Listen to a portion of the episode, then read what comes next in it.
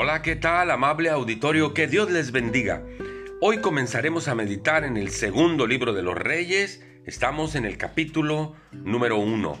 El rey Acab había muerto y en su lugar estaba reinando su hijo Ocosías, que hizo cosas peores que las de sus, de sus padres. Y dice el versículo 2, y Ocosías cayó por la ventana de una sala de la casa que tenía en Samaria.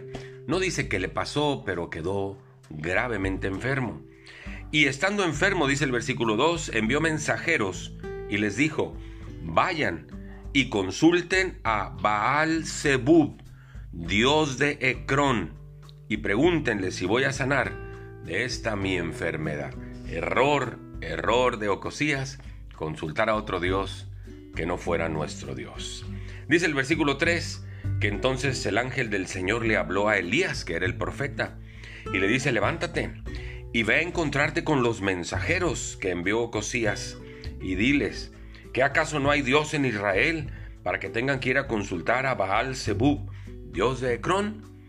Por tanto, dice el versículo 4, así ha dicho el Señor, del hecho en que estás, no te levantarás, sino que ciertamente morirás.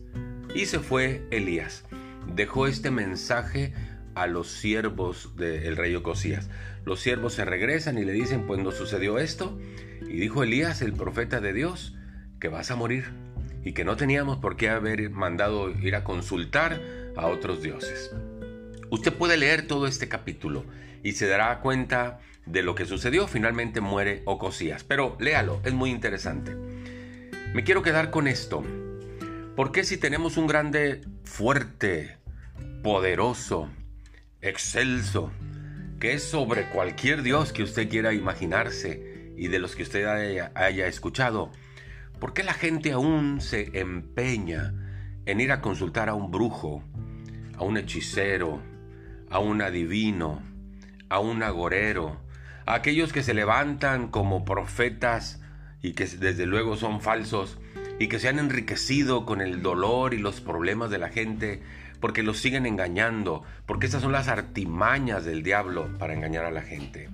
Yo le quiero recordar que ese Dios, que es grande, fuerte y poderoso, dijo, pidan y van a recibir, busquen y van a encontrar, llamen y la puerta se abrirá.